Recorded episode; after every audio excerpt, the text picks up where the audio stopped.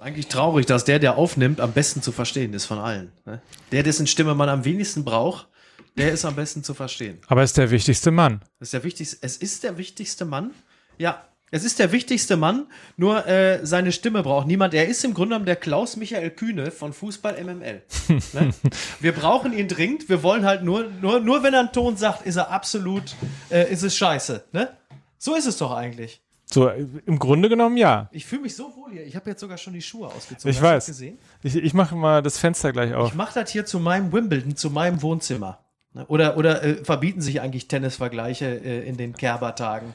Oder in den Becker-Tagen? Ist eigentlich Angelique Kerber sportlich das, was Boris Becker finanziell ist? Ne? Verstehst du? Jetzt wird nämlich so richtig Meta. So, Angelique Kerber ist der Boris Becker des Tennis. Verstehst du? Also eine Pleite, ja, die. Du guckst mich an mit deinen funkelbären Augen, Mike. Äh, Nee, manchmal ich- frage ich mich. Jetzt, jetzt fangt ihr hier schon wieder an mit Tennis, aber wie schaffen wir denn jetzt eine galante Überleitung von Wimbledon in London nach Leeds? Ich hätte eine. Ähm, Wimbledon, englische zweite Liga, Leeds United hat äh, äh, Vollzug gemeldet. Ne, wie sagte der geschätzte Kollege Alex Steudel, Brexit und La Soga, das wird England äh, das Genick brechen. Ne? Das ist einer zu viel. Musik aber er bitte. Doch, aber er Nein, passt. nein, nein, nein, nein, nein, nein. Musik bitte.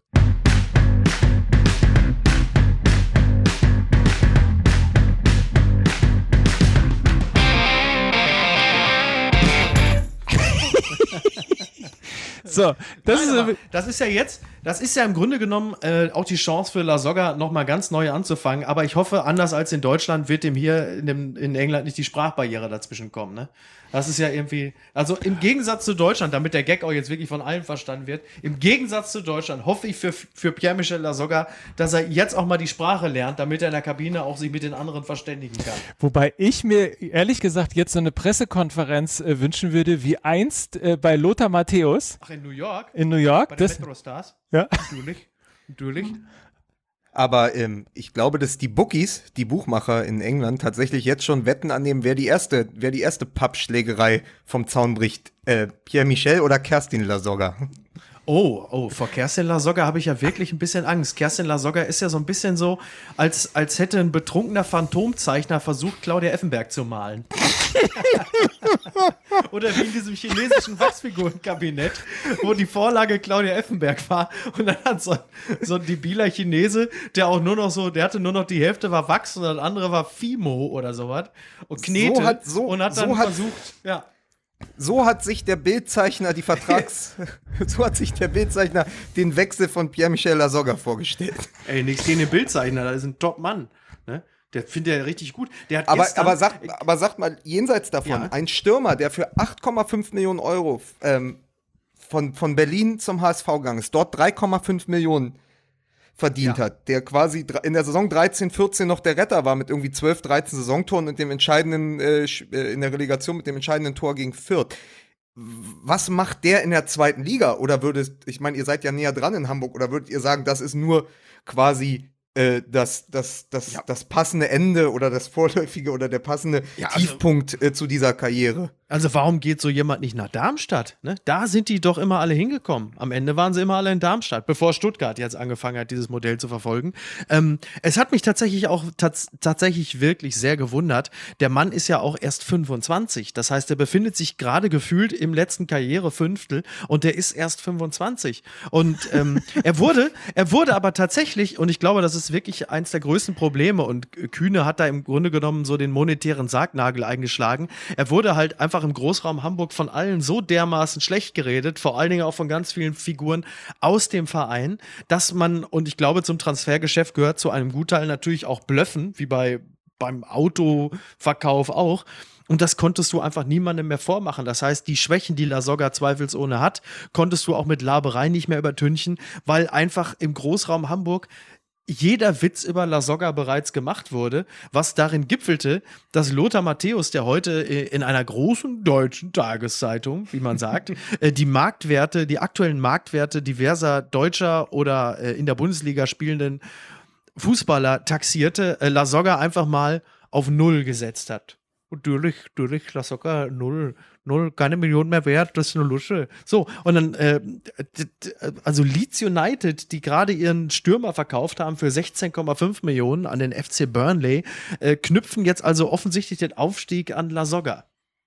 Vor allen Dingen in ein, ein, ein, ein, äh, ein Verein, der Spieler hatte wie Harry Kewell, Mark Viduka, Alan Smith, also wirklich herausragende Mittelstürmer auch, hat jetzt Pierre-Michel Lasogga. Die müssen sich da auch fragen, was sie falsch gemacht haben. Wahnsinn. Anthony Yeboah nicht zu vergessen. Ja, stimmt. Aber Anthony ich wollte noch mal sagen, weil du, du hast ja einen schönen Punkt angesprochen. Du hast gesagt, der ist 25. Neymar ist auch 25 und es gab da doch dieses tolle Meme zum Neymar-Wechsel und zum HSV. Könnt ihr euch erinnern? Ich habe das einmal rumgeschickt. Ich würde es gerne noch mal zitieren. Neymar kassierte in Barcelona ja. vergangene Saison 9 Millionen Euro pro Jahr und schoss 20 Tore. Macht 450.000 Euro pro Tor. Lasogga kassierte beim HSV 3,5 Millionen und er war vergangene Saison zweimal erfolgreich, macht 1,75 Millionen Euro pro Treffer. Ein Tor von Lasogga ist also viermal mehr wert als eins von Neymar. Die sind ziemlich doof in Paris. also hat, hat, hat Leeds, den Leeds United, englische zweite Liga, den besten Transfer dieses Sommers getätigt. Ähm, das, da kann man den äh, Kollegen äh, in Leeds auch wirklich nur äh, gratulieren. Ne? Haben sie gut gemacht. Haben sie sehr gut Haben gemacht. sie sehr gut gemacht. So, und äh, bevor die Leute jetzt denken, ich würde mich hier jetzt versucht, irgendwie durch Abwesenheit zum Rasenfunk streiken, Ja. würde ich wahnsinnig gerne noch mal kurz Oh, daran erinnern, dass das hier äh, die vierte Folge der zweiten Staffel von Fußball MML ist mit Mickey Beisenherz. Ich bin immer noch da, bis das Transferfenster schließt, bin ich, bekenne ich mich ganz klar zu Fußball MML. du hast auch, äh, habe ich gerade gesehen, auch das Wappen von Ich MML das Wappen schon geküsst. geküsst, ich habe sogar abgeleckt. Ich habe es abgeleckt. Kleine geile Sau. Ich bin Mike genau. Nöcker und begrüße auch nochmal in Berlin, wie immer zugeschaltet, den großartigen Lukas Vogelsang. Mir wurde die MML-Kapitänsbinde genommen, deshalb werde ich wahrscheinlich nach Turin wechseln. Und damit herzlich willkommen zum Sky Podcast Fußball MML. Wir sind schon mittendrin, so schnell kann es gehen. Ne? Wie aufregend doch dieses äh, Transferfenster ist. Bitte mach den, äh, mach den äh, Microsoft-Gag nochmal. Er hat mir so gut Achso, das, gefallen. das, das beschissenste Fenster seit Windows äh, äh, 98. du hast, glaube ich, gesagt, ein beschisseneres Fenster gibt es nur von Microsoft und heißt Windows. Aber Ach so, ja, nee. so das ähnlich. Müssen wir nochmal. Da brauchen wir einen Videobeweis. Der, Fenster, der Videobeweis. Fenstersturz am Borsigplatz. Richtig. Ne? So. Ist dadurch äh, der Fenstersturz am Borsigplatz, ist dadurch nicht der Erste Weltkrieg äh, ausgebrochen? Hallo? Nein. Warte mal, Moment mal. Jetzt sind wir aber hier, äh, also jetzt sind wir aber historisch aber völlig daneben. War der, war der Fenstersturz nicht äh, der Beginn des Dreißigjährigen Krieges? Lasst uns doch, Und lasst uns doch über etwas 26 sprechen, wovon Jahre wir auch, lasst Ganz uns genau. doch über, Kinder, lasst uns doch über etwas sprechen, wovon wir auch keine Ahnung haben. Äh, Bundesliga war am Wochenende. Nein, aber tatsächlich äh, finde ich übrigens ganz, ganz toll, dass wir quasi diesen ganzen Podcast allein an Personalien entlang erzählen können diesmal, weil es so viel tolle Geschichten gab am Wochenende. Ja. Jetzt mit Hövedes, der nach Italien will, mit Müller, der sich beklagt hat, dass seine Qualität nicht zu 100 Prozent. Papadopoulos in Platoon 2. Und, und kann ich nochmal fragen, weil wir eben ja über Pierre-Michel äh, Lasogga geredet haben, Ja. hat er möglicherweise auch einfach gesagt, wenn es am schönsten ist, ich sag nur Tabellenführer für eine Ja, Nacht, Tatsache. soll man aufhören? Absolut, er hat völlig, er hat völlig recht. Er hat Hamburg so, hat, der kann immer sagen, Leute, Leute, warum klingen wir wieder? Ähm, als ich Hamburg verlassen habe, da waren wir noch Tabellenführer. so, ja. Entschuldigung. Ne? Alles richtig gemacht. Alles richtig gemacht. Für, für mich ist Lasogga ein deutscher Held. Ja. Im Gegensatz zu Papadopoulos. Da, das ist äh, natürlich, äh, ja, ne? Also, Die Frage ist ja übrigens bei Papadopoulos, wenn ich das mal, also äh, noch nie gab es ja einen schöneren Grund für einen Videobeweis Das war wirklich toll, oder? als bei dieser äh, wirklich drittklassigen schauspielerischen Einlage. Ich Was glaube, nicht mal zu gute Zeiten, schlechte Zeiten hätte er es da- damit Die, geschafft. die Karl-May-Festspiele von Hamburg. Also wirklich. Aber wie schön, dass es den Videobeweis gibt, oder? Ja, total. Doch, also äh, Old Schwalbenhand ist da wirklich, lag da halbtot im. Ja, da hat ja der Videobeweis auch wirklich mal Sinn gemacht. Also er hat ja äh, während dieses Spieltages ähm, hat ja nicht immer alles so richtig gut funktioniert. Also Helmut Krug, man stellt sich jetzt auch dank, dank des Kommentars von Rudi Völler jetzt auch wirklich immer Helmut Krug in so einer, in so einer Videobutze vor, so wie der Mastermind of Saw, der dann einfach an so ganz vielen Monitoren in so einem Keller sitzt und diabolisch lachend dann einfach über Wohl und Wehe entscheidet und den Daumen hebt und Daumen senkt. Wobei Rudi Völler ja, ähm, es wurde ja so zitiert, als sei Rudi Völler gegen den Videobeweis. So habe ich ihn gar nicht verstanden, sondern Rudi Völler hat natürlich völlig zu Recht gesagt, wenn, also sinngemäß, wenn es den Videobeweis gibt, dann setzt ihn doch bitte auch so ein, äh, dass er Sinn macht und dass er solche Szenen wie halt im Spiel gegen Hoffenheim verhindert. Aber eine wichtige Frage habe ich auch an euch. Ähm, jetzt reden wir ja über Papadopoulos und die Schwalbe. Findet ihr denn, dass der Videobeweis dann seine Rechtfertigung besitzt als oder seine Berechtigung besitzt als erzieherische Maßnahme? Also, dass man eben genau solchen Dingen dann vorbauen kann und sagen kann, pass auf, wir kriegen euch auf jeden Fall. Also, wird das das sein, was es dann ist? Eine erzieherische Maßnahme beziehungsweise ein Erziehungsmittel für die Spieler? Ich glaube, Robben hat sich das sehr genau angeguckt, was da in Hamburg passiert ist. Ja, aber nur als Schulungsvideo, was man da noch verbessern kann. äh, in der Flug, in der Flugbahn. Ähm, Tatsache, glaube ich, das glaube ich tatsächlich nicht, dass es einen pädagogischen Effekt hat, denn den pädagogischen Effekt haben ja auch die Fernsehbilder. Das heißt, wenn so etwas geschieht, kannst du, egal ob Videobeweis äh, äh, während des Spiels, ja oder nein, kannst du dir sowieso später in der Sportschau bei Zeigler, schöne Grüße, ähm, und sonst wo natürlich diese Bilder immer wieder ansehen im Netz. Also äh, dafür brauchst du ja den Videobeweis nicht. Das heißt, niemand möchte von sich ah. solche Bilder sehen, weil erst dann, wenn du damit nochmal konfrontiert wirst, merkst du erstmal, wie unfassbar peinlich das ist. Also gerade jemand, der sich selber ja auch so als Fighter, als Kämpfer, als, als Eisenfuß sieht, äh, wie Papadopoulos, dem ist das natürlich genau gnadenlos peinlich, wenn er so etwas von sich sehen muss. Vor allen Dingen wurde er ja auch vom HSV jetzt fest verpflichtet als Emotional Leader. Also ein Vorbild, das vorangeht. Und gerade gerade unter diesem Gesichtspunkt finde ich das schwer, was da am Wochenende passiert. Also finde ich das wirklich relativ schwierig, dass jemand, der eben vorangehen soll in dieser Mannschaft, die ja gerade angeblich, so war zu lesen, am Wochenende zu sich selbst findet und jetzt plötzlich für eine Nacht Tabellenführer ist und da hat sich ein ganz neuer Geist entwickelt, weißt du? Und dann denke ich immer so, ja, was erzählt ihr dann da, wenn am Ende quasi euer Anführer so einen Unsinn macht auf dem Platz? Also das, das stört ja komplett diese Erzählung. Ja, wobei das, also da muss ich jetzt wiederum sagen, das passt ja nicht ganz, weil eben, also es gibt ja den Aggressive Leader, so wie Mark van Bommel. Und der Emotional Leader, da denke ich, da ist dann eben nicht nur Aggressivität, sondern auch halt eben Emotion, Gefühle und der Papadopoulos ist ja so auf die Knie gegangen, wie zuletzt auch ein Schropp in der Pilcher-Verfilmung in Cornwall. Und das ist ja dann im Grunde genommen auch Emotion. Es ist halt nur jetzt nicht Aggression, sondern es ist halt also es ist halt, also da wird mir, mir wird warm ums Herz. Ich sag's, wie es ist. Ne? Wie, wie, da, da klauen wir doch einfach äh, den, den alten Sat 1 Claim und sagen HSV, powered by emotion. Und ich oh. finde das so schön, weil ich wollte das auch sagen, weil ich im, im, Hintergrund hörte ich Wolf Schneiders Stimme, der mal erzählte, der große Wolf Schneider hat mal erzählt, dass damals als Sat 1 Powered by Emotion noch als Claim hatte, wurden Leute gefragt, was das überhaupt für sie bedeutet. Und die meisten Leute antworteten, naja, also Kraft durch Freude. oh, sehr schön. Vor allen Dingen jetzt, jetzt, wo wir schon Emotional Leader, Powered by Emotion, äh, da können wir natürlich jetzt auch von, von ausgehen, dass, also, dass Jens Spahn schon vor drei Minuten weggeschaltet hat. Ne? Oh, das, den, haben wir natürlich, haben. den haben wir natürlich jetzt also mal als. Also ja. erstmal Lukas in Berlin, äh, in Berlin, nicht in Mitte, aber er sieht aus, als würde er in Mitte leben, ja, mit Vollbart und halbem Undercut. Und jetzt auch noch äh, Powered by Emotion. Also Jens Spahn haben wir als Hörer verloren. Ich hoffe nur, dass euch das klar ist. Ich hoffe, das ist euch klar. Sorry, I, I, don't. Sorry, I don't. Yeah, sorry, I didn't. I didn't get that. I didn't get yeah. that. Sorry. Okay. What? Sorry. Okay. Let's move on. Let's move on. Wir haben Jens Spahn verloren, aber let's move on, buddies. Do you want a cap cappuccino? Ja, Cappuccino. Cappuccino. Decaf. Decaf? Decaf. Okay. okay. So von Decaf aber, zu das. Aber man muss sagen, aber man muss sagen, HSV, HSV, ja, HSV ja. powered by, by Emotion, die waren auch lange auf dem Weg, das als nächstes irgendwie HSV powered by Edusho, so was die angeboten haben. Und jetzt läuft es ja wohl wieder ganz gut, ne? Oh Gott, oh Gott. Uh, ja.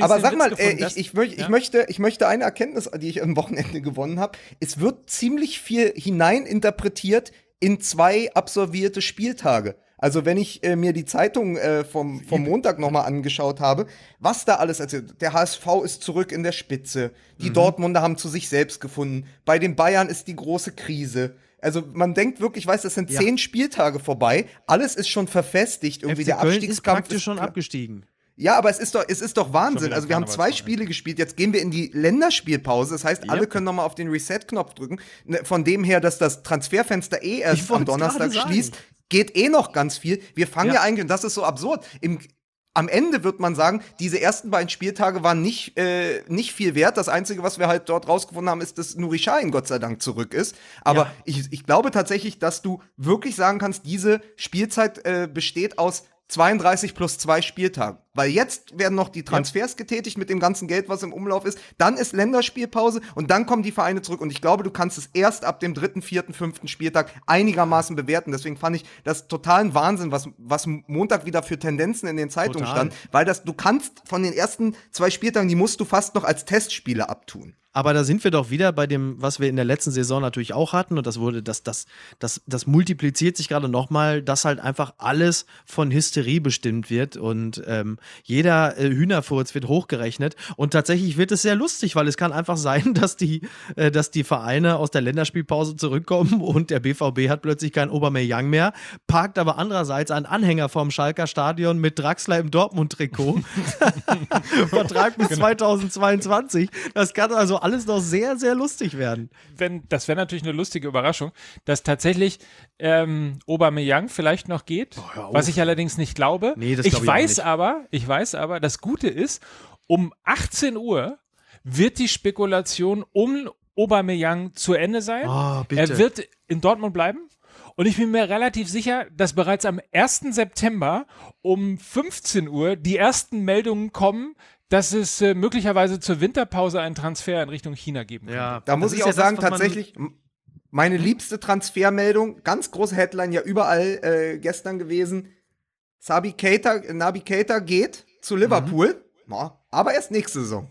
So, das war ja überall so. Keita geht zu Klopp, Klopp holt Keita und dann immer so im Kleingedruckten, aber erst nächste Saison. Mein absoluter Lieblingstransfer dieses Transfersommers, weil er ist auch, er, ich finde, er ist auch der netteste äh, Transfer. Also ist natürlich für die, für, für die Medien war er super, weil er eben so groß angekündigt werden konnte und dann hieß es, aber der Spieler bleibt trotzdem. Ich finde es aber irgendwie sehr gut. Kein, kein Spieler, der in Streik getreten ist.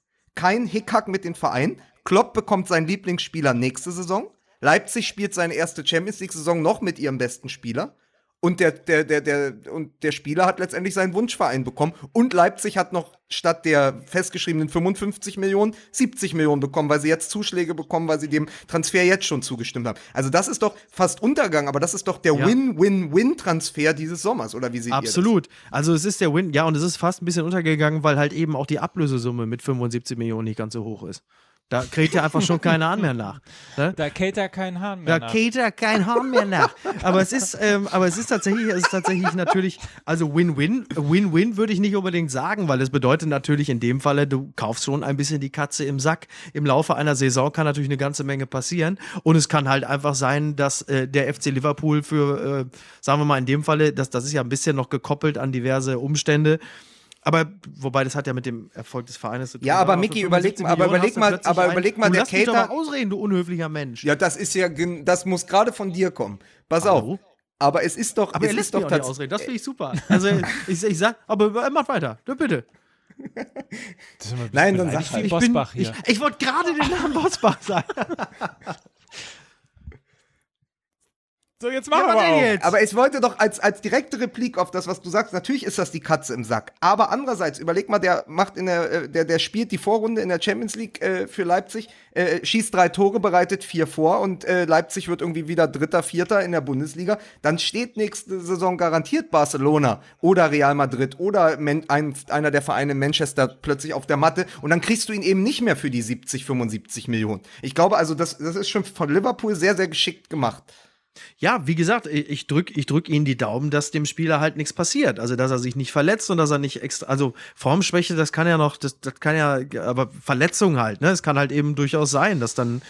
Äh, pff, wir wissen es nicht. Ähm, alles Gute, sagen wir mal, alles Gute. Oder, oder er entdeckt in dieser Saison plötzlich seine große Liebe für China und fängt an zu streiken, um aus einem Vertrag rauszukommen, den er noch gar nicht angetreten hat in Liverpool. Alles ist möglich. Aber wer würde denn streiken? Wer macht denn sowas? Übrigens auch eine gute Spekulation, mal zu sich zu fragen, äh, zu welchem Verein sich eigentlich Dembele nächstes Jahr streikt.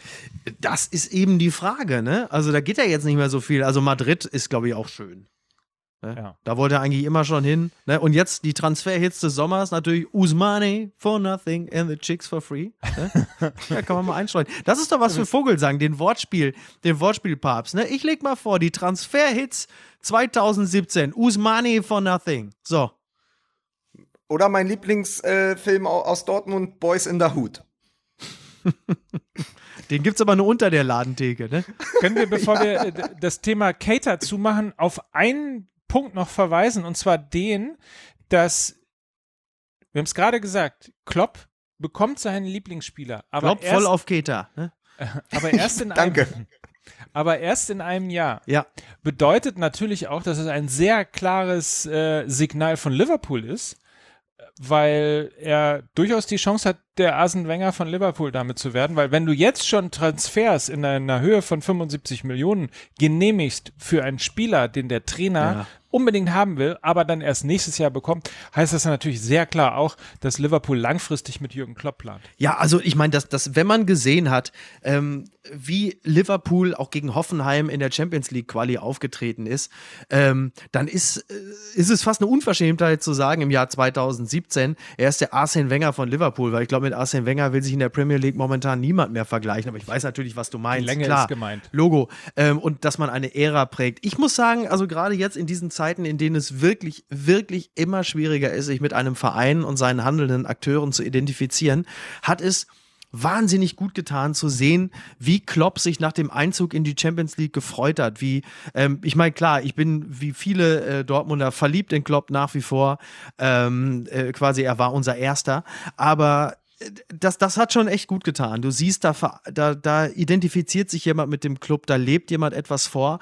Und ähm, auch wenn wir gesehen haben in der Spätphase in Dortmund, dass äh, Klopp, finde ich, manchmal taktisch vielleicht nicht den ganz großen Werkzeugkasten hat, dann hat er aber trotzdem etwas, was er, was er den Spielern einimpft und das ist diese, diese Mentalität. Selbst wenn ein Coutinho das möglicherweise nicht mehr mitgehen möchte, dann merkst du aber schon, dass in dieser Mannschaft ein, ein richtiger Zug drin ist. Es ist nicht mehr so breich und so egal, wie das auch bei Liverpool jahrelang war, sondern da ist jetzt wirklich, die haben einen Geist und der wird sie, wenn nicht zur Meisterschaft, aber dann mit Sicherheit ähm, recht weit in der Champions League tragen. Da bin ich fest von überzeugt.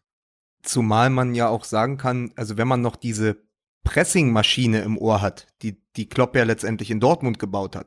Wenn man sich jetzt den Kader anguckt von Liverpool in seinem zweiten richtigen Jahr, er hat ja letztendlich auch eine Mannschaft gebaut nach seinen Vorstellungen. Und das merkst du jetzt. Also wenn das große Ergebnis des Wochenendes war ja nun nicht so wirklich in der Bundesliga, Oh ja. sondern war diese Demontage von, von Arsenal London, wonach dann auch Mesut Özil hart angezählt wurde, Wenger auch schon wieder.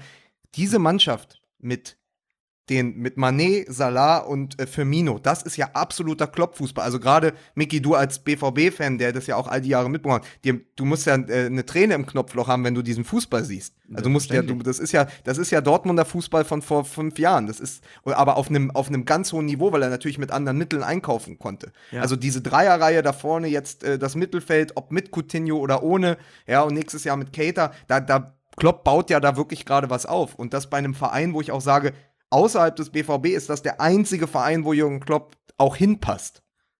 Und wir wissen natürlich für alle Twitterer, ja, auch Lukas Vogelsang weiß, dass man nicht Arsenal London sagt. Ja, ich weiß das auch. Ja, wir wissen das alle. Wollt's wissen sagen. alle. wissen wir nämlich. Aber interessant Arsenal, ist übrigens, in Berlin sagt man Arsenal London. so. so. Interessant ist übrigens, dass ich das Gefühl habe, dass diese Pressingmaschine zurück ist, auch in Dortmund. Ja, aber der Dembele passt doch eh besser in eine Airpressing-Maschine.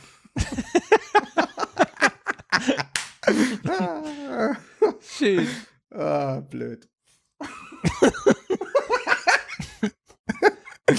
Also ich habe mir jetzt beide Spiele angeguckt ähm, von Borussia Dortmund und insbesondere, ähm, da kannst du ja nochmal hier als äh, nur nach Hause, als Hertha-Fan, äh, kannst ja nochmal was dazu sagen. Äh, also ich habe mich wirklich äh, ein bisschen erinnert an die Zeiten von Jürgen Klopp und habe so das Gefühl, dass was da zurückkommt in Dortmund, äh, macht allen wieder großen Spaß. Es weht. Insbeson insbesondere an Nui Sahin sieht man ja auch, Ja. dass möglicherweise nicht so viel richtig gelaufen ist in Dortmund in den letzten Jahren. Ja, es ist schon ziemlich viel richtig gelaufen, halt nur nicht für jeden Spieler. Also für Schein ist es mit Sicherheit nicht richtig gelaufen und ähm, auch da wieder lustig, ne? Man hat bei, das ist so ein bisschen umgekehrt wie jetzt bei La Soga, bei Schein hat man das Gefühl, ähm, der spielt schon eher, der müsste, der müsste jetzt eigentlich in seine letzte Saison gehen, da merkst du plötzlich, der ist erst 28. So. Aber zwölf Jahre dabei, das ist halt irre, Ja, ne? Wahnsinn. Und hat in Liverpool gespielt, hat in Madrid gespielt, kommt dann zurück. Und ich finde, also ich, er ist ab, einer meiner absoluten Lieblingsspieler im deutschen Fußball.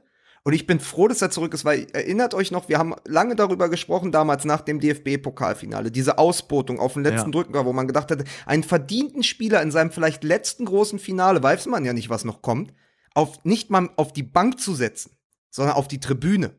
Das war ja, das, das, war ja eine derartige Erniedrigung auch. Und ihn jetzt spielen zu sehen, unter Hertha-Fan hin oder her, ja, aber ihn jetzt spielen zu sehen, ein Tor und eine Vorlage, Traumtor, super Vorlage auf Aubameyang, das macht Spaß, da geht dir das Herz auf. Also es ist wirklich auch ein schönes Gefühl zu sagen, weil es ist ja so, der Fußball ist so jung geworden, viele Spieler sind so neu auch und ich meine für uns, die das irgendwie seit 20 Jahren angucken, das ist so das Gefühl, dass einer jetzt, wo Schweinsteiger ist, einer von den Alten, der wieder da ist, obwohl er erst 28 ist. Aber es ist so dieses, man mit Schein gucken ist nach Hause kommen. Ein bisschen, ein bisschen ist das so. Ja, man, man freut sich einfach. Ne? Also da sind wir auch wieder bei dem Thema, was wir gerade schon hatten, Identifikationsfiguren. Und ähm, machen wir uns nichts vor. Die gehen natürlich auch dem BVB im Laufe der Zeit verlustig. Also wie gesagt, wir haben uns ja als BVB schon ein bisschen daran gewöhnt, dass uns äh, Führungsfiguren ähm, flöten gehen, dass äh, auch dieser Verein leider ähm, immer noch eine Durchgangsstation ist. Also das das, das gilt ja für uns und das gilt auch für andere Vereine, die, die mehr und mehr halt einfach ihre Identifikationsfiguren verlieren. Und da tut es natürlich wahnsinnig gut, dass dann so ein, so ein Nuri Sahin plötzlich, ich will jetzt nicht sagen, aus der Versenkung wieder auftaucht, aber so plötzlich sich wieder in die erste Elf spielt und sich vieles um den herum plötzlich gruppiert. Weil es gibt halt auch manche, die sind ähm, möglicherweise auf dem Platz relativ auffällig, aber als, als Führungsspieler, als Figuren, die diesen Verein verkörpern, äh, da gibt es halt eben nicht so viele. Ich wage jetzt mal eine These und ich freue mich ähm, darauf, wie ihr das seht. Ich wage die Fängst du These. jetzt wieder an mit Gebäude 7 äh, beim World Trade Center? Achso, da haben wir noch gar nicht drüber geredet. Ne? ja, oh mein Gott. Warum ist das eigentlich drei Stunden nach den Ganz Türmen? ehrlich. Ja, und obwohl man doch weiß, dass Stahl bei so viel Temperatur. Nee, komm, äh, das machen wir in der nächsten Folge. Ich wage mal die These, Dembele passt überhaupt nicht zu Dortmund. Das, der, den Eindruck hatte man Bei der also die Vorstellung letzten jetzt zwei auch. Wochen auch. Nein, Aber das ist doch, das ist das, das, das Video, was Mickey noch gepostet hatte bei der Vorstellung, wo er den Ball nicht dreimal hochhalten kann und dann probiert diesen, den, Aber den, da, den da lass uns Okocha zu mal machen. drauf zurückkommen. Da gibt es nämlich auch noch was äh, zu, zu Ja. sagen. Aber Unheimlich davon, dass ich, äh, mein spontaner Gedanke war, es gibt also doch noch einen Fußballgott, Herrlich. als ich diese vier oder sechs Sekunden gesehen habe.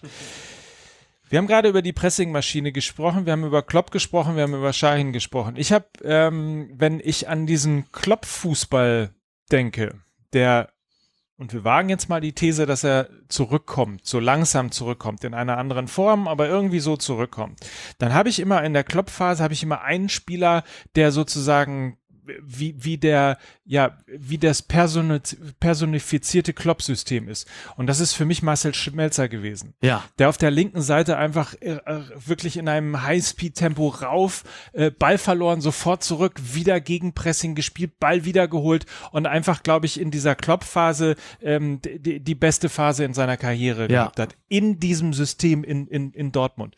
Und das sind so Spieler, bei denen ich das Gefühl habe, die passen da rein. Dembele ist für mich eher so ein, so ein, ich will nicht sagen so ein Zirkuspferd, ich, sondern würde eher sagen, der ist da, wo er jetzt ist, auch genau passend, weil das ein Spieler ist, der eins zu eins zu Barcelona passt. Da ist äh, sozusagen filigran, natürlich auch schnell, aber da geht es eben viel auch um, um Tricks, um ich fühlte mich, Schönheit, um wenn ich da kurz einhaken darf, ich, ich weiß nicht, möglicherweise ging es dir ähnlich und nicht, nicht wegen der Hautfarbe, wenn dann vielleicht noch eher wegen der Physiognomie, aber auch wegen der Spielanlage. Ich fühlte mich teilweise sehr stark an Otto Addo erinnert. An Otto Addo, allerdings halt mit mehr Erfolgserlebnissen. Weil äh, ich habe Otto Addo wirklich wahnsinnig, ich fand ihn immer sehr gut als Spieler, aber er hat dich natürlich auch zum Wahnsinn getrieben, weil so, weil so vieles von dem, was er eigentlich auch sinnloserweise probierte, dann auch nicht funktioniert hat. Aber trotzdem ein technisch hochveranlagter Spieler mit, einer, mit einem guten Spielwitz, aber vielleicht auch zu einer Zeit in diesem Verein, wo äh, er auch nicht sehr viele dankbare Abnehmer seiner Ideen hatte. Und bei Dembele war es halt so, dann gelang ihm dieses, die, war dieses eine, war er dieses eine Hundertstel schneller am Ball als der Gegenspieler. Also auch im DFB-Pokalfinale, als er das Tor gemacht hat, sah es noch eine Millisekunde vor so aus, als wäre das die beschissenste Idee von allen, das, was er da macht. Und dann gelingt es ihm. Und ähm, wenn man, wenn man Dembele im Spiel gesehen hat, dann gab es ja auch wahnsinnig viele Szenen, in denen er sich halt einfach konsequent immer für das Falsche entschieden hat. Aber klar, wenn du dann doch irgendwo dieses Genie hast, dann reichen ja die ein, zwei richtig guten Momente, um die 20, 30 beschissenen Momente aufzuwiegen. Da spricht dann kein Aber Mensch mehr drüber wie sagte schon unser gemeinsamer äh, Online-Bekannter Tom Albrecht, da sind sie endlich Ibrahim Tanko losgeworden. Das fand ich ja, auch, auch, sehr, sehr treffend. Und ich, ich wollte noch mal was sagen, wo natürlich, ähm, also das, die große Hoffnung ist ja quasi, dass, dass mit Peter Bosch jetzt quasi dieses ein bisschen Klopp weht durch, durch das Stadion in Dortmund. Und das Gefühl habe ich auch. Ähm, ich finde es aber auch ganz, äh, ganz spannend, äh, und das ist eine Frage, die ich auch an euch geben wollte. Seht ihr das dann so, dass quasi so diese Wiederauferstehung in Anführungsstrichen ähm, von Shahin und auch jetzt von Götze, der ja auch gefeiert wurde am Wochenende, weil er jetzt zweimal 60 Minuten unverletzt überstanden hat, äh, glaubt ihr tatsächlich, dass das etwas mit dem Trainer respektive dem Trainerwechsel zu tun hat? Ja, äh, selbstverständlich hat das was damit zu tun. Also wenn man weiß, ähm, wie sehr doch das Schicksal einzelner Spieler am, am Vertrauen des Trainers hängt, dann kann es darüber gar keine zwei Meinungen geben. Bei Götze hat es natürlich, sind es so zwei Sachen. Es ist, ähm, es ist natürlich die, die, die körperliche Fitness, die man erstmal wieder herstellen musste, mit Sicherheit einigermaßen mühsam. Aber gerade auch bei Götze ist es natürlich unglaublich wichtig, das Vertrauen des Trainers zu spüren. Äh, da kommen jetzt aber wirklich mal fünf Euro ins Phrasenschwein. Ähm, aber klar, natürlich ist das Selbstbewusstsein des Spielers von elementarer Bedeutung. Und wenn du einen Trainer hast wie Tuchel, der dich sehr früh spüren lässt, dass er dich eigentlich nie haben wollte, ähnlicherweise übrigens wie Pep Guardiola bei den Bayern auch, dann, dann fehlen halt, glaube ich, einfach die nötigen Prozente. Und du siehst ja einfach die Spielfreude bei Götze. Du siehst die Spielfreude, du siehst, wie er sich reinhängt, du siehst plötzlich auch, wie viel ihm wieder gelingt. Ja, es fehlt ihm halt noch, ähm, fehlt ihm noch die Luft für 90 Minuten, aber da steht auch wieder ein ganz anderer Mario Götze auf dem Platz. Und klar, wenn du einen Trainer hast, der dir sagt, pass auf, ich setz dich ein, ich, ich, ich setz voll auf dich, du spielst sogar in der Startelf, obwohl vielleicht ein anderer Spieler eigentlich der besser geeignete dafür wäre, dann tankst du das Selbstbewusstsein, das sich dann später auch durch eine Saison tragen wird. Also gerade Götze ist doch ein super Beispiel dafür, wie wichtig es ist, so jemanden zu haben. Und Schein ist natürlich auch ein, ein gutes Beispiel dafür. Da, da würde ich gleich, außer ihr wollt Dortmund noch irgendwie weiter besprechen, würde ich gern übrigens zu einer anderen Identifikationsfigur kommen, die äh, sich gerade beklagt hat, eben nicht das Vertrauen des Trainers zu spüren. Ja, das wäre ahne, dann Thomas ich Müller. Ahne, zu welchem Verein wir kommen.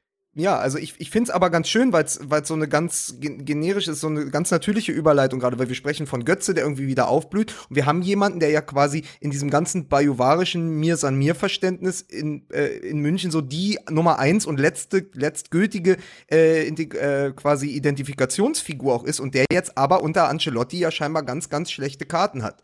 Also das ist ja quasi für mich so das Thema des Wochenendes. Ich weiß, er hat es nur im Hörfunk gesagt, also das Zitat, wir haben es ja alle im Ohr, ist ja quasi, ähm, meine Qualitäten werden hier wohl nicht zu 100 Prozent gebraucht. Er hat das nicht vor den Kameras gesagt, er hat das im Hörfunk gesagt und der Kollege Frank Hellmann äh, stand wohl daneben und hat gesagt, er hat das mit dem typischen Müller-Schmunzeln gesagt. Aber das Zitat ist jetzt quasi in der Welt und was bedeutet das für den FC Bayern München, wenn jemand wie Thomas Müller dort vielleicht keine Rolle spielt mehr in den wichtigen Spielen. Also da, da, da kommt es dann, da, also das ist natürlich echt ein bisschen schwierig zu sagen, aber man weiß natürlich auch, dass gerade auch der FC Bayern ähm, nicht nur aus nicht nur aus Herzblut, sondern tatsächlich auch aus marketingtechnischen Gründen, dass es denen unglaublich wichtig ist, jetzt und in der Zukunft ein, ein Team, ein Kader zu stellen, mit dem sich der Fan auf der Tribüne identifizieren kann. Deshalb glaube ich, ist die Wahrscheinlichkeit, dass ein Ancelotti den Verein verlässt, größer, als dass Müller den Verein verlassen würde. Das wird mit Sicherheit nicht passieren. Und zwar nicht nur aus sportlichen, sondern tatsächlich wirklich auch aus Marketinggründen.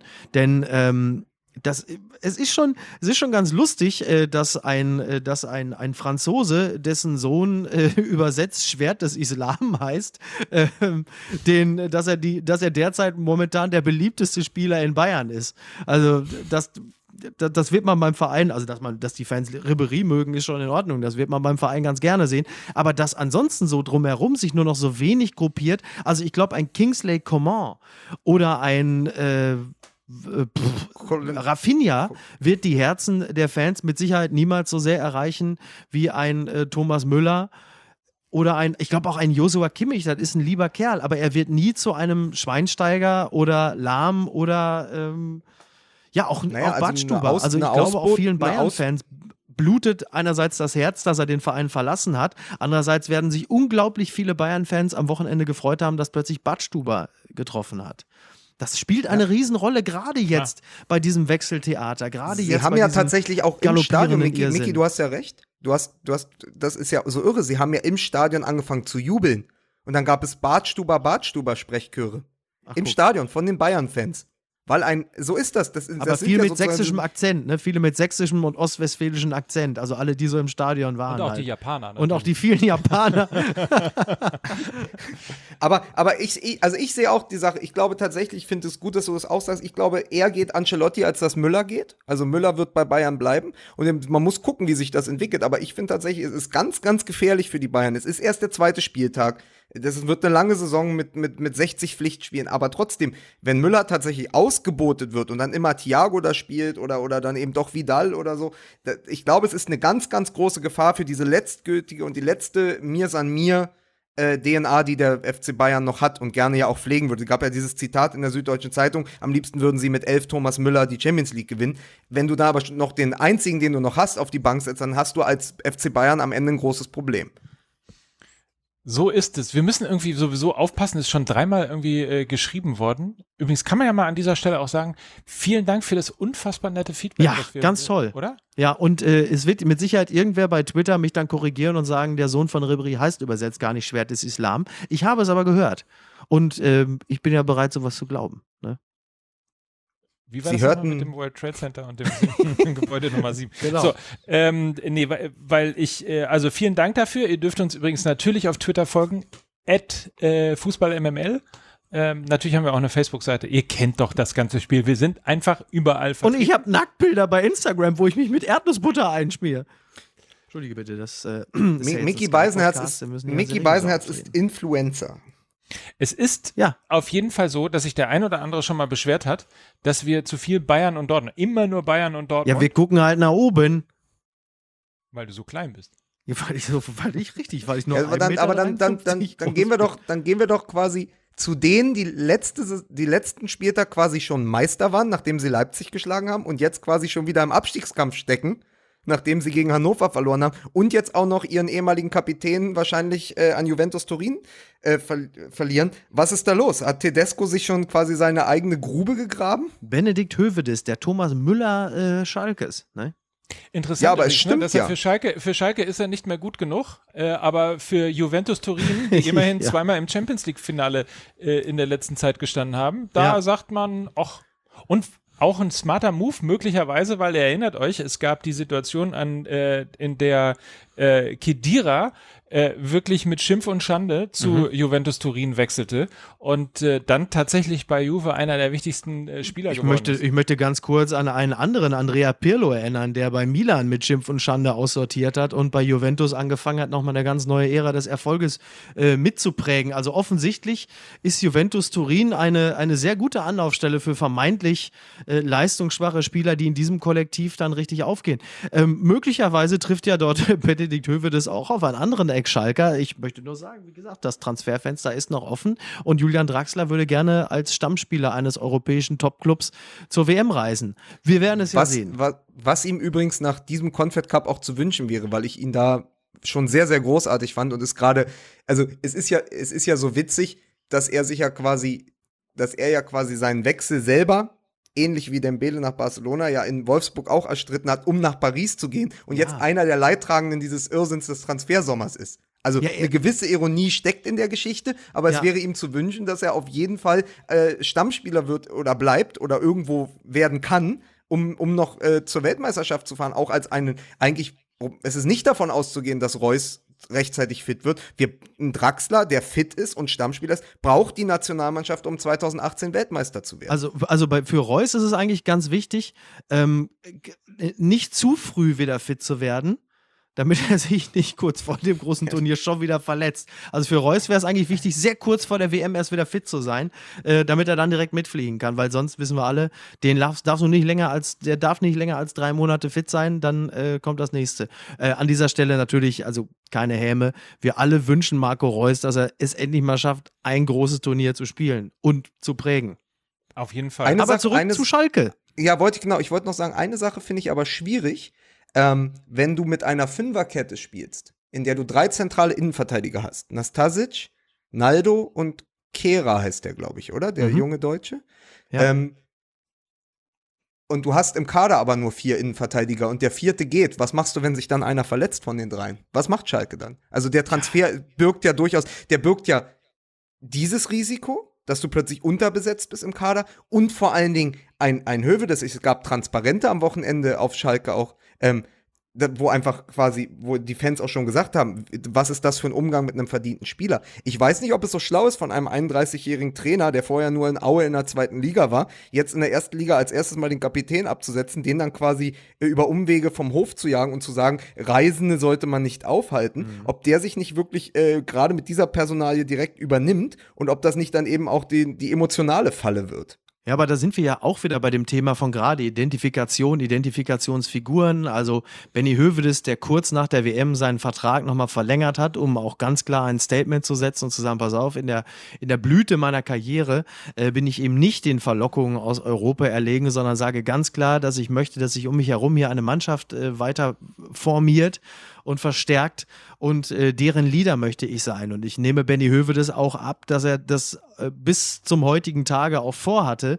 Nur auch der äh, möchte gerne WM spielen und auch der würde gerne ähm, seine fußballerischen Qualitäten dort einbringen, wo sie auch gefragt sind. Und dieses als Kapitän abgesetzt werden, öffentlich, also auch nicht wirklich still und heimlich, sondern auch so, dass das auch nach Möglichkeit jeder mitbekommt, war ja dann im Grunde genommen auch nur die Vorstufe, äh, ihn dann auch auf die Bank zu setzen. Ich meine, es ist ja es ist ja ein relativ bekanntes Prozedere, dass neue Trainer gerne die, die Köpfe einer Mannschaft rasieren. Das ist so wie wenn du in eine Kneipe kommst und eine Schlägerei vorhast und du nimmst dir erstmal den größten und stärksten und haust dem was auf die Fresse, damit du gleich mal sagst, so, äh, hier ist ein neuer Sheriff in der Stadt. Und so machen es ja manche das, Trainer, das wahrscheinlich nicht die schlaueren dieser Trainer, dann auch. Und äh, das Ergebnis haben wir jetzt. Und möglicherweise sitzen sie auf Schalke ein halbes Jahr später da und sagen, ja toll, äh, jetzt buhlen wir hier schon wieder um Jens Keller und äh, Hövedes spielt gerade irgendwo in Italien eine super Saison. Äh, das hätten wir uns doch alle sparen können. Aber das ist ja das Aber Schöne am Fußball, nichts Genaues weiß man nicht und irgendwann kommen die Chinesen um die Ecke. Die, aber erstmal die Köpfe rasieren, das sind auch die, ist auch die erste Minute von Full Metal Jacket, oder? ja, äh, richtig. Übrigens, was so, die so kommt mir das, so kommt mir das vor. Erstmal, ähm, erstmal man darf ja was, was die etatmäßigen Innenverteidiger angeht, man darf ja jetzt auch nicht, nicht vergessen, dass Felix Magath viele Spieler mit langfristigen Verträgen ausgestattet hat. Also ich denke, Seroberto 3 kann da immer noch einsteigen. Und was ist eigentlich mit Ali Karimi? Der ist doch mit Sicherheit auch altersbedingt durchaus bereit, ein Stück weit nach ist hinten auf dem Feld zu. Das ist ja, oh Gott, Ali Karimi, Ali der Knutscher, genau mein Gott, äh, Mike, was ist da bloß los? Was ne? ist nur bloß? Aber inter interessante Frage ist ja, also ich habe zwei Sachen ähm, beobachtet. Das eine war, dass ähm, der Raphael Brinkert, der Chef von Jung von Matt Sports ja. und Partner von Christoph Metzelder, ähm, dass der nach dem Sieg gegen Leipzig äh, geschrieben hat, irgendwie alles super. Mhm. Er ist auch Schalke-Fan, alles super. Aber äh, unser Problem sind nicht die Großen, unser Problem sind die Kleinen. Und zack, nächstes Wochenende äh, kassiert man eine gemütliche 1 zu 0 Niederlage in Hannover. Also es ist irgendwie so gefühlt ähm, das, was früher oder ist es vielleicht sogar so, das, was früher die, der Karnevalsverein, der früher in Köln war, mhm. ist jetzt in Gelsenkirchen?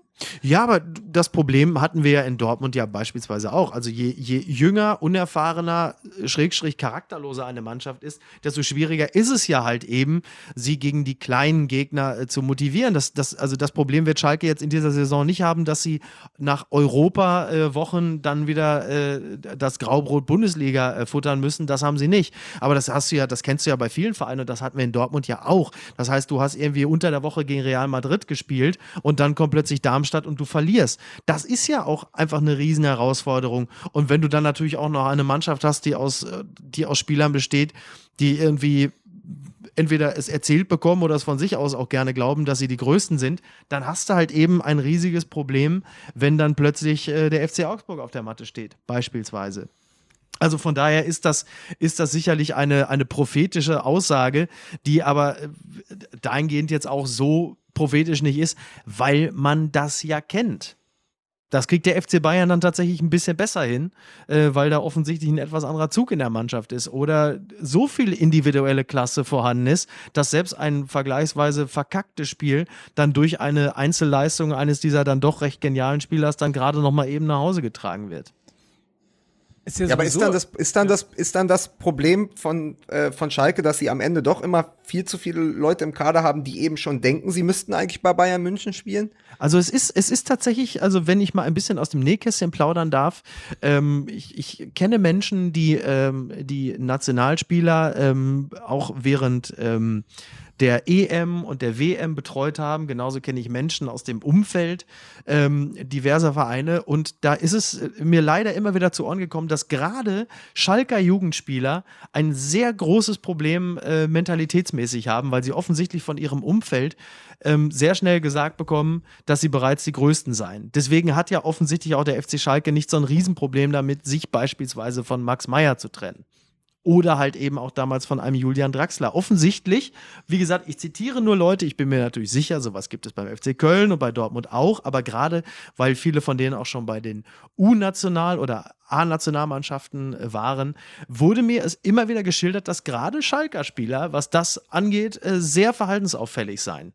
Das ist aber interessant. Ja, und das sage ich nicht, weil ich Dortmund-Fan bin, sondern ich war tatsächlich auch ein bisschen enttäuscht, als ich äh, von diversen äh, Sachen hörte. Und es sind wirklich Menschen, äh, denen man durchaus vertrauen kann, die keine Veranlassung hatten, äh, sich jetzt ausgerechnet Schalke rauszupicken. Aber, aber, aber interessant, das? dass das ausgerechnet bei einem Arbeiter- und, also sogenannten noch Arbeiter- und Revierclub ist, der ja letztendlich eben quasi auch auf sein diesen Anspruch hat, das kommt ja immer noch irgendwie von den Kumpeln und dann sind da die Fans und die Fans leiden mit, dass gerade in diesem Umfeld das nicht funktioniert, überrascht mich dann schon. Hatte mich tatsächlich auch sehr gewundert, aber das ist dann wohl auch ein bisschen dem persönlichen Umfeld geschuldet. Also, äh, was weiß ich, keine Ahnung, wenn du einen Berufskraftfahrer hast und dessen Sohn ist irgendwie äh, plötzlich aufstrebender Fußballer, äh, wie, wie sagt man im Ruhrgebiet so schön, lass ein Assi mal zu Geld kommen. ja, aber, das, aber es ist ja auch zu sehen, also wir, wir, wir sprechen schon über Julian Draxler, der eben in Wolfsburg ja auch keine so ganz gute Figur gemacht hat und letztendlich auch viel verbrannte Erde hinterlassen hat. Dann reden wir über Mesut Özil, der kommt ist auch von Schalke, dem immer wieder ja eher ein Fleckma zugeordnet wird und der jetzt auch nicht insbesondere nicht als besonderer Malocher äh, bekannt ist. Also scheint da schon so zu geben, ähm, dass da, dass da bei aller fußballerischen que äh, ähm, Fähigkeiten, bei aller Qualität, die sie mitbringen, dann doch also tatsächlich da mental ein bisschen was verrutscht ist. Afdijai ist da auch so ein, äh, so ein Fall.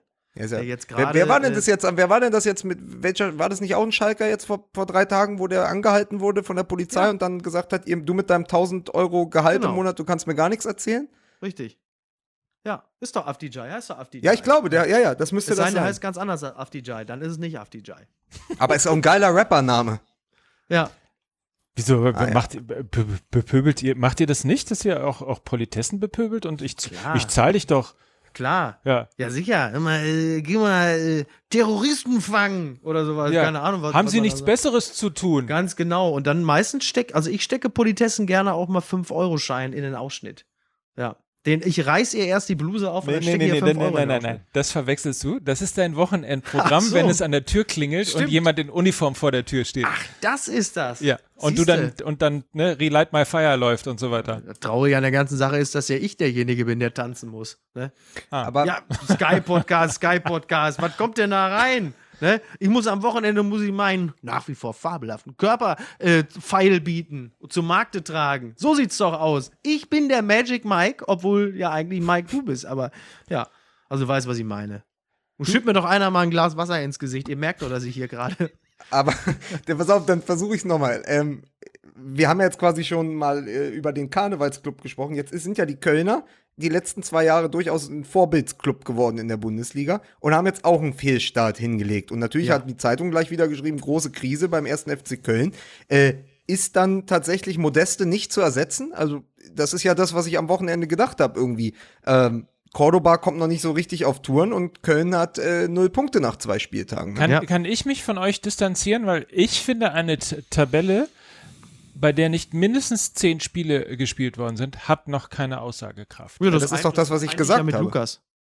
Ja, aber du hast doch gerade hier von der Krise schon vom. vom Nein, das ist doch, das ist doch quasi ironisch gebrochen, was ich vorhin gesagt habe. Die Frage ist doch nur, was passiert bei Köln, wenn jetzt die, wenn jetzt die Länderspielpause vorbei ist und sie dann auch irgendwann in der Europa League ran müssen? Äh, gerät Köln in so ein Augsburg-Problem, also gerät Ja. Köln quasi in diesen, in diese, in diese Abwärtsspirale, weil sie die Doppelbelastung vielleicht nicht können, weil dann eben mit Modest doch der beste Spieler, also man kann ja fast sogar die Theorie irgendwie in den Raum stellen, das ist der, der sie tatsächlich auf eine andere Stufe ge, äh, gehoben hat die letzten Also zwei bei Jahre. 25 Toren ist das, glaube ich, eine berechtigte Aussage. Kein Ja, die, die, die schießt auch erstmal keiner. Und deswegen, äh, weil wir jetzt gerade halt, weil Mike gesagt hatte, Karnevalsclub, habe ich gesagt, dann lasst uns doch mal quasi diesen Verein auch nochmal anschauen. Also, weil ich fände es ja schade um den ersten FC Köln. Ich bin großer Stöger-Fan und äh, da wurde ja gerade was aufgebaut. Aber irgendwie kann man schon wieder erahnen, dass es da große Schwierigkeiten geben wird. Übrigens, das wird heute, das wird heute der Podcast, an dem wir wirklich die Herzen aller gewinnen. Also ich halte fest, Stand jetzt, nach wie viel? Äh, 50 Minuten oder so.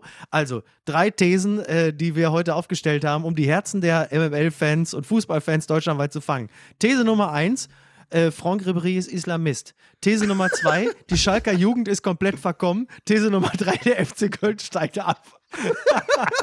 ich bin gespannt, wie viele Fans wir Aber, der aber, Folge aber haben. das ist doch so schön. Also an alle Leute, die uns äh, seit Wochen zuhören, ihr wisst, all das wird nicht passieren und es stimmt nicht, weil wir liegen ja generell immer falsch. Das ist richtig. So, Briefmarke auf den Arsch. Ja, komm, hier, komm, ab. Briefmarke auf. Hier, Fußball, MML. Das ist hier, wie der rheinische Raum da verunglimpft wird. Da kann ich nur sagen, Vogelzang, Nöcker, Beißenherz oder wie die Vögel heißen, hier, zack, Briefmarke auf den Arsch. A40, Flugsteig, flieg hier, komm, einmal noch der Air Berlin, die Propeller angeschmissen, da die Vögel das Land verlassen, hier, komm, ab nach Brasilien, zu den Großeltern, nach Argentinien, es ist mir egal, will euch nicht mehr sehen. So, jetzt reicht es. So haben wir, ist gut? Für, Reicht, uns, ne? für uns fliegt Ja. Air Berlin noch ein letztes Für uns, Mal. genau.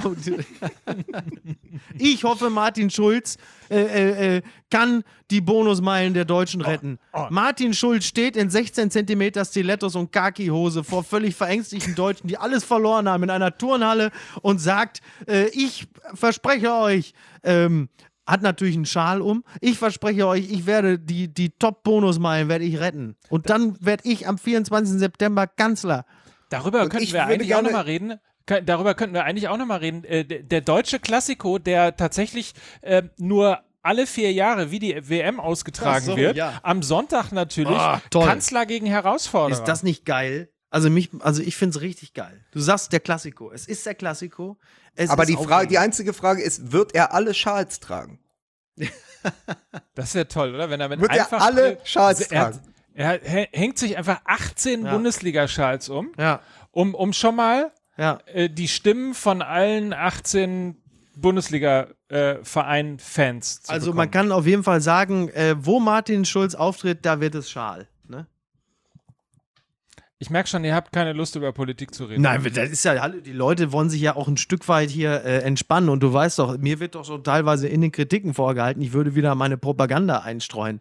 Also was wäre denn, wenn ich jetzt auch noch Martin Schulz kritisieren würde? Gerade ich als du Fan. Doch, du doch kommst doch aus dem Ruhrgebiet, Richtig. der Herzkammer der Sozialdemokratie. So, ich sag's dir, mein lieber Mike, ich freue mich, dass Sie es ansprechen. Freue mich sehr. ich war zwar neben Ruhrgebiet, wenn du so weitermachst, hab ich da nicht müssen gespielt. wir- so, wir jetzt wird's gleich wirklich endlich, jetzt wird's wirklich 90er Jahre Privatradio. Würde ich, muss aufhören. mir ist auch Angst und Bange. Müssen wir denn noch oder wollen wir denn noch über, äh, über Hannover 96 sprechen? Die haben ja keinen, keinen ganz so schlechten Start hingelegt. Ne? Weil gerade Gerhard Schröder um die Ecke kommt. Ich freue was? Mich, klar. dass Sie Hannover ansprechen. Der Aufsichtsratsvorsitzende von Hannover 96. Ähm, Und Rosneft, ne? ja, das dieser Tage. Ähm, Ja, was Naja. denn? Hm? Können wir noch machen? ja, Hannover 96 hat zumindest. Ähm, äh, äh, ja. Hannover weiß nicht. 96, ey.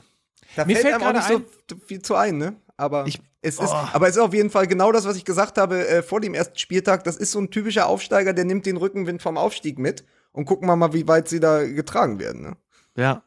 Mir fällt auf jeden Fall gerade ein, dass wir in der letzten Folge was falsch gemacht haben. Darauf äh, sind wir nämlich hingewiesen worden. von- Eine Sache falsch gemacht von, haben. von einigen äh, Twitterern und von, warte mal, einem, äh, dem, dem Podcast äh, drüber gehalten. Ja. Das ist ein äh, Podcast, der sich äh, vor allen Dingen um den Fußball im Osten Ist der kümmert. Frank Schöbel unter den Podcasts.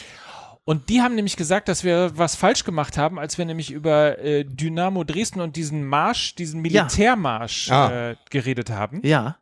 Vielen Dank für den Hinweis, ist natürlich total blöd. Das war nicht in Dresden, sondern es ist in Karlsruhe stattgefunden. Ah, okay.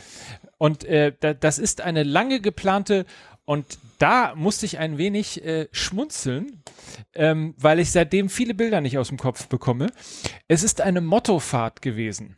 Und es gab schon mal, und es gab schon mal äh, die Mottofahrt, dass sich alle in 90er Jahre Klamotten ähm, äh, so verkleidet haben und damit eben so Na, das ist die Innenstadt Ja, aber das- von Gelsenkirchen. Und, und zwar immer. und seitdem überlege Die ich, Schalke haben wir jetzt echt endgültig verloren. Ne? seitdem Ja, aber- aber ist überlege nicht- ich aber ist ein nicht- gutes ist nicht- Motto.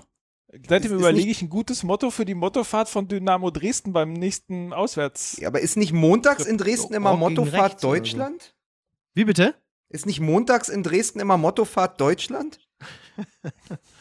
Ja, Also ist es jetzt quasi der Unterschied? Also wenn man mit Camu wenn man mit Camouflage losfährt, ist man in Karlsruhe und wenn man aber äh, mit der Deutschland-Flagge äh, losmarschiert, dann ist man in Dresden. Ist das jetzt das, was, was wir da rausziehen müssen? Absolut richtig. Genau. Genau.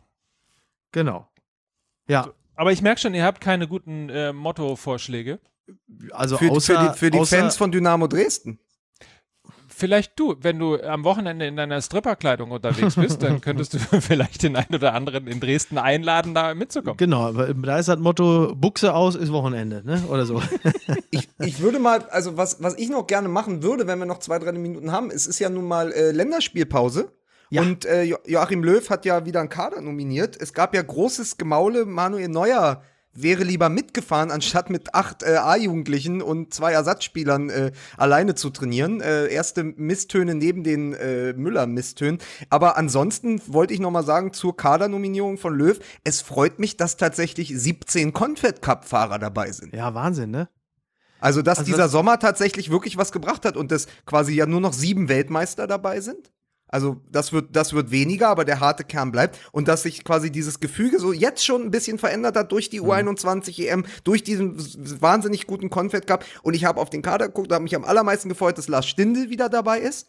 Den ich Ja. glaube, bei dem ich glaube sogar, der hat große Chancen, 2018 äh, im, im Kader für die WM zu stehen, weil er ein absoluter Löw-Spieler ist. Also was erwartet ihr denn jetzt äh, von, von, von den Länderspielen am, am Wochenende respektive Montag?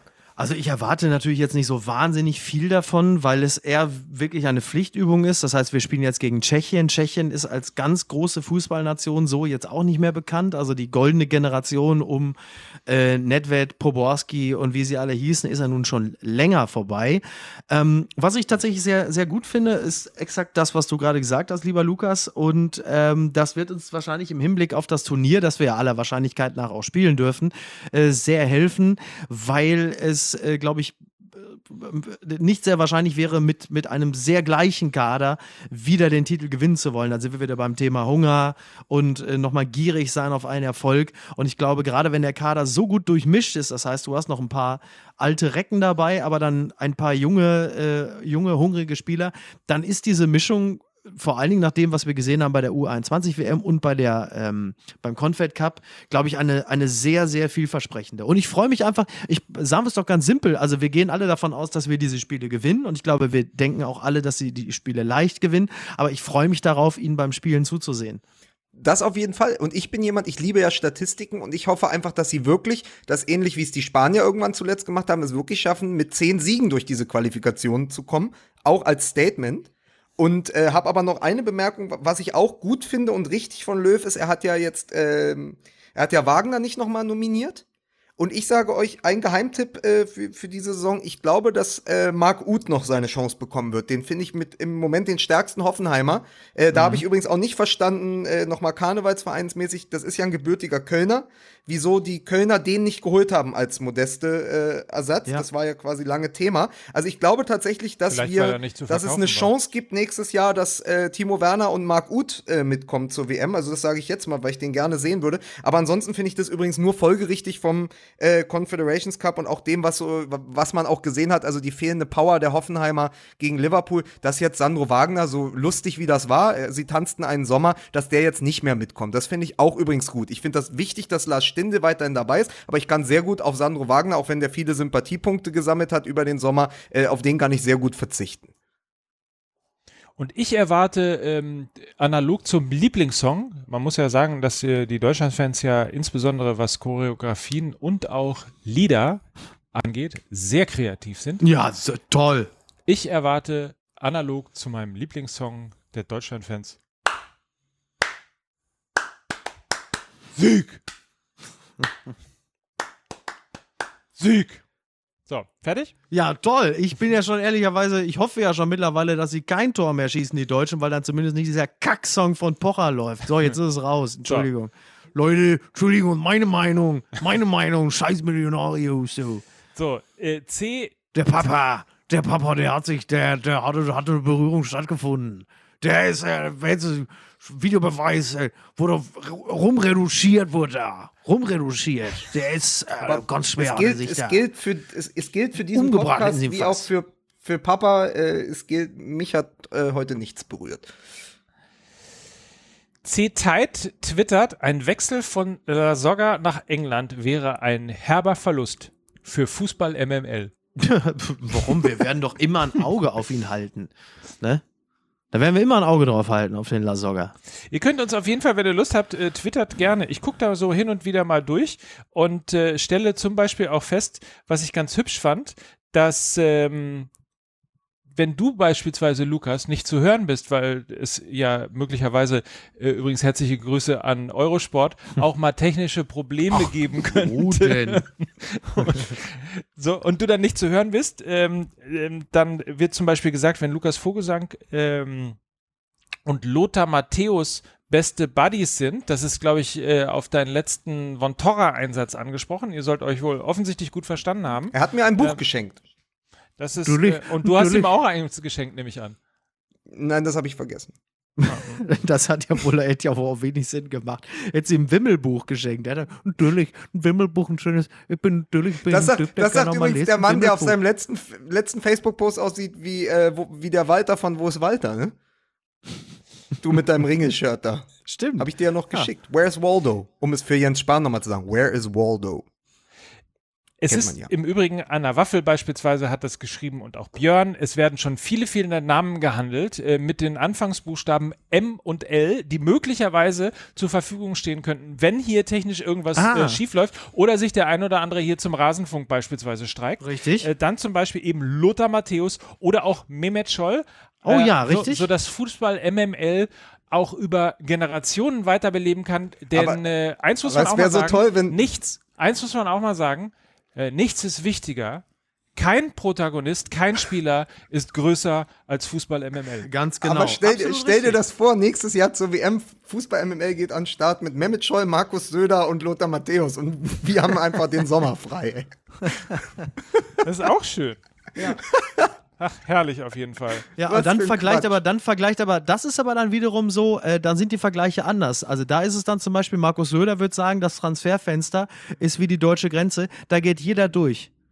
Ne? Das ist dann nämlich vorbei. Dann gibt es nämlich keine Windows-Vergleiche mehr, sondern dann macht sie, dann streut nämlich Söder seine, da geht nämlich, kommt nämlich Söder mit seiner äh, Politik hier und Propaganda. Dagegen ist mein kleines bisschen Schuld, Kritik, nichts. Aber dann lass uns doch Und vor mal allen Dingen, ganz vor allen Dingen, wird da, vor allen Dingen reden. fällt dann, So. vor allen Dingen fällt, wenn Mehmet Scholl dann hier Fußball MML macht, fällt ja auch unser Lieblingsthema, was wir in jeder Sendung groß haben, Doping in Russland, fällt dann Ja. komplett unter den Tisch. Das darf auch Richtig. nicht passieren. Das ist richtig. Das Transferfenster, ein schlechteres Windows hat nur Microsoft. Das war der Scherz. Siehste, so, jetzt haben wir's. So. Hast du das? Machst du Screenshots von meinen Gags? So? Äh, Nicht, ich Notierst ja du nicht das viele, alles? Aber ich hab, Notierst? Notier, genau. sind, ja, nicht- sind ja nicht viele in so. Das ist ja wirklich nur teilweise auch billigste Stimmen. Also meine Matze Knob-Parodien sind ja wohl die besten. Kannst du Matze Knob, also kannst du sprechen wie Matze Knob? Ja, bestimmt. Ich muss mir den nochmal angucken. Euch so, So, Kinder, zuzuhören ist haben ein noch was bisschen zu wie besprechen? Abstiegskonferenz am letzten Spieltag. Das macht mir großen Spaß. Wir melden, wir melden uns vorm Abgrund. Die Luschen sind jetzt äh, nicht mehr bei MML, die sind jetzt auch nicht mehr beim HSV.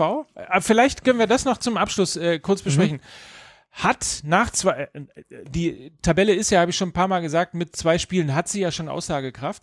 Ähm, Ach du Scheiße.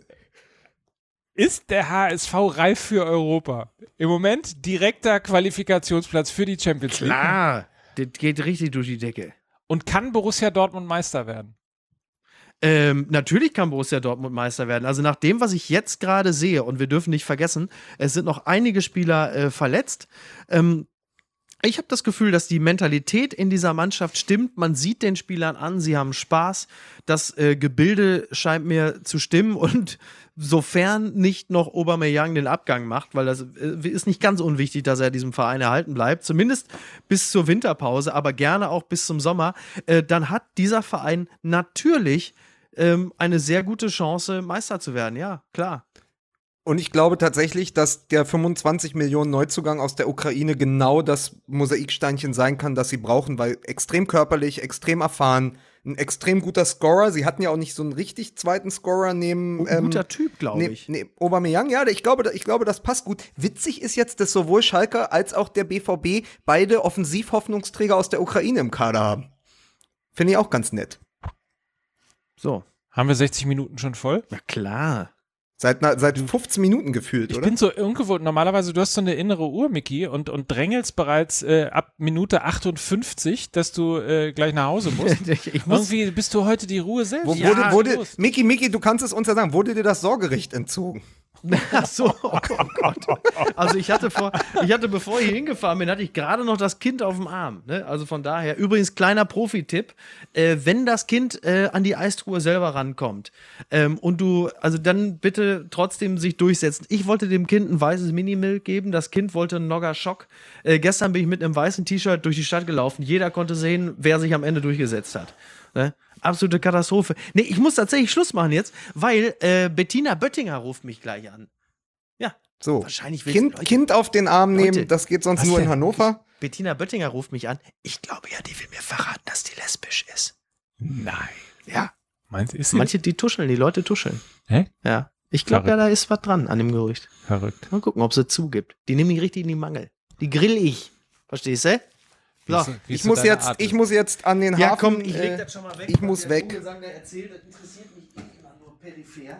Äh, das wird ja dann, kommt wieder irgendein Wortwitz, dann kommt wieder irgendein Sag mal, Mike, machen wir das nächste Woche wieder? Nächste Woche ja auch immer. Ne? Und dann sitze ich dann, damit der, der ist ja, der, der hat ja als Kind, der hat ja richtig, der hat es ja auch nicht leicht gehabt. Ne? Und wenn er dann seine Wortwitze macht, dann irgendwie, was weiß ich, äh, Nuri Liebe zählt, dann sitze ich da und sage, toll, Lukas, erzähl mehr. Aber innerlich habe ich längst abgeschaltet. Sagst du mir, das das geht mir auf den Sack, ey. Mir- Alleine, wie er sich am Anfang beschwert hat. Oh, jetzt hat keiner für mich gesungen zum Geburtstag. Keiner hat für mich gesungen. Als müsste Anastasia hier in der Bude sitzen, weil scheiß Vogel seinen Geburtstag hat. Wen interessiert das dann? Noch nicht mal runter, der. So, Mike, äh, mach's gut, ne? Kinders, äh, wir, ja, komm. Schönen Lebensabend noch, ne? Müssen So. wir das nächste Woche wieder machen? Besorgt einen anderen mit M und dann reden wir. Gut. Es hat, äh, hat fast Spaß gemacht heute.